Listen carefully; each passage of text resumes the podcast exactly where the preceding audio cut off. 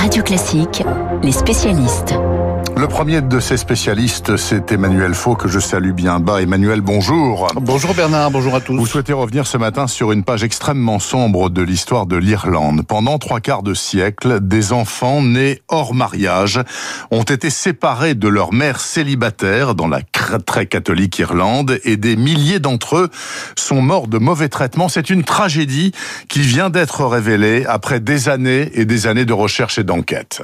Oui, si ce scandale a été rendu public, c'est parce qu'une historienne irlandaise, Catherine Corless, s'est acharnée à vouloir connaître la vérité, la vérité sur ces maisons dans lesquelles des mères célibataires venaient accoucher et dont l'enfant leur était ensuite arraché pour être adopté dans des conditions terribles et souvent illégales.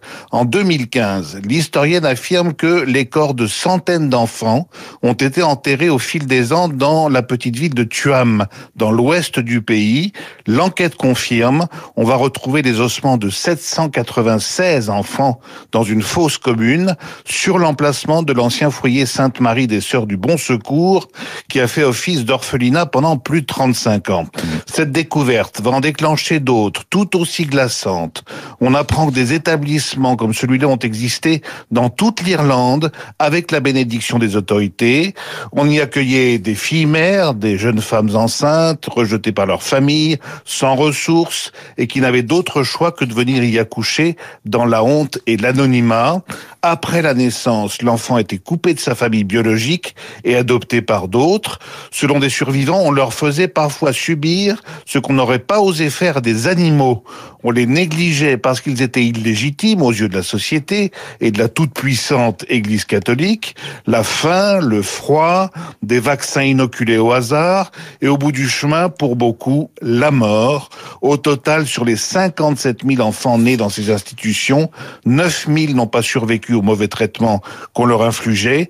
9 000 enfants, c'est deux fois plus que la moyenne de la mortalité nationale.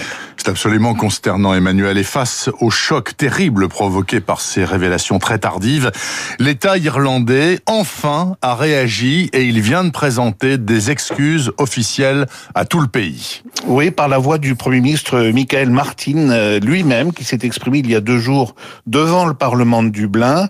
La veille, on lui avait remis un rapport de près de 3000 pages détaillant euh, cette tragédie qui a perduré de 1922, vous vous rendez compte, à 1998, soit pendant les trois quarts du XXe siècle.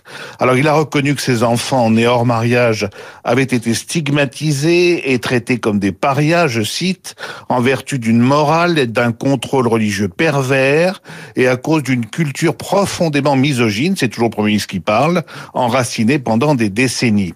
Signe d'un lent déverrouillage de cette société très conservatrice, comme vous le disiez, le primat d'Irlande lui aussi a présenté des excuses sans réserve. L'État ne devrait pas s'arrêter là. Il a été promis aux familles qu'elles pourraient accéder à leur dossier et que des compensations financières leur seraient versées.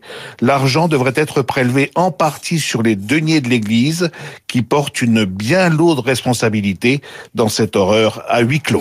Merci beaucoup, Emmanuel Faux. Je me permets de rajouter pour les auditeurs qu'il y a à ce sujet des mères célibataires en Irlande un formidable polar qui est sorti dans la série noire il y a plusieurs années, qui s'appelle Le martyr des Magdalènes, signé de Ken Bruen. Et je conseille aux auditeurs qui aiment les polars et qui sont intéressés par cette affaire de le lire, bien évidemment, Le martyr des Magdalènes de Ken Bruen. Je me tourne maintenant vers Dimitri Pavenko. Dimitri, il est à nouveau là. Dimitri, il était là il y a un quart d'heure, il est à nouveau là. Dimitri, vous voulez revenir sur l'affaire du potentiel. Attendez, pour le moment, on parle pas de rachat d'ailleurs. C'est une entreprise québécoise de distribution alimentaire, en l'occurrence, hein, euh, qui voudrait prendre une participation importante peut-être dans le groupe Carrefour, qui est un groupe qui se porte très très bien, qui est très puissant à l'international comme en France. Eh bien, Bercy a dit, on veut pas. On ne veut pas que les Québécois, que les Canadiens viennent euh, mettre de l'argent dans Carrefour. Quelle est la problématique selon vous? Ah Ça vous ça vous perturbe? Bah écoutez, moi je vais vous je vais vous poser le problème en, en partant des deux points de vue. On va partir d'abord de celui de Carrefour. Alors si en fait Bernard, c'est ce qu'on appelle une OPA, une offre publique d'achat, à savoir que Couchetard, le Canadien, ils veulent vraiment racheter tout Carrefour. Ils proposent 20 euros par action euh, Carrefour, euh, alors que le titre aujourd'hui court 17 dollars, donc il y a une petite prime, sachant que Carrefour c'est 75% de capital flottant, c'est-à-dire détenu par des petits actionnaires, donc qui pourraient être potentiellement intéressés par la plus-value hein, que Ouais. leur propose euh, Couche-Tard. Euh, mais ceci dit, ce deal qui est proposé par Couche-Tard, il est amical. Et ça, c'est Alexandre Bompard, le patron de Carrefour, qui le dit lui-même. L'intérêt pour les deux entreprises, C'est pas comme Veolia et Suez, quoi. alors voilà, oui, ben on va en parler parce que y a, y a, c'est- y a- ça, ça, ça joue un peu. Euh, pour Couche-Tard, le Canadien, c'est de la croissance externe, à savoir que ça leur permet de continuer à grossir en achetant un autre. Pour Carrefour, l'opération est très intéressante parce que ils sont en pleine transformation, Ouais. euh, ça demande beaucoup d'argent, or ils en ont pas beaucoup.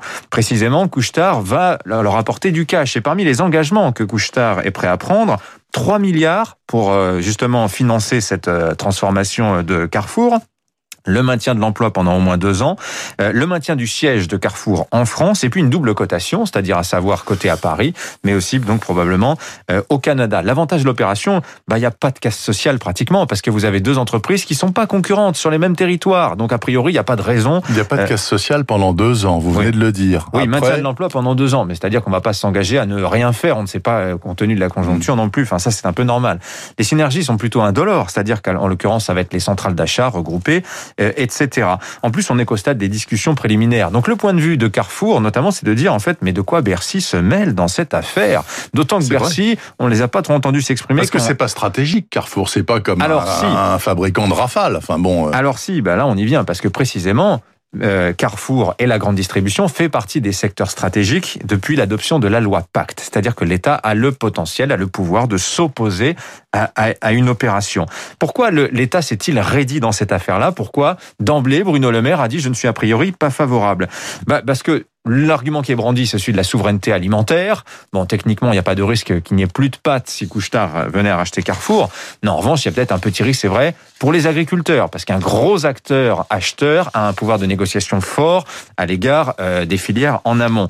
Il y a aussi l'histoire du précédent Veolia-Suez, où là, l'État a été mis au pied du mur et n'aime pas trop euh, que de ne pas avoir été prévenu. En l'occurrence, ce que l'on sait, c'est qu'Alexandre Bompard, le patron de Carrefour, il a envoyé un texto à Bruno Le Maire mardi matin pour le prévenir des discussions, parce qu'il savait que l'agence Bloomberg allait sortir l'information Mhm. euh, le soir même. Alors la question, elle est là. Est-ce que le rachat est mort? A priori, c'est quand même assez difficile à dire aujourd'hui. Moi, ce que je dirais simplement, c'est que, en ce qui concerne l'emploi, c'est plus risqué pour Carrefour sans couche tard. Pourquoi je dis ça? Parce que on est dans un marché qui est très concurrentiel, la grande distribution. Euh, vous avez plein d'acteurs, euh, je pense à Casino, qui font de la location-gérance parce qu'ils n'ont pas le choix. Ils sont obligés de céder des hypermarchés. Dans ce cas-là, on perd le contrôle sur la question de l'emploi. Peut-être que la grande distribution est vouée à se concentrer parce qu'on a beaucoup d'acteurs en France.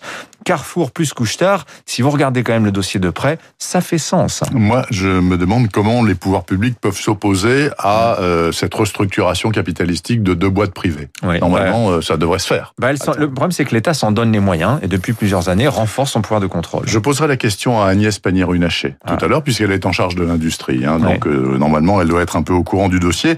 Il est 7h48 exactement. Merci beaucoup, Dimitri. Plus de 3 millions d'euros hier aux enchères pour une couverture inaboutie du Lotus bleu de Tintin. Est-ce bien raisonnable? Bah, C'est en tout cas le journal imprévisible. de-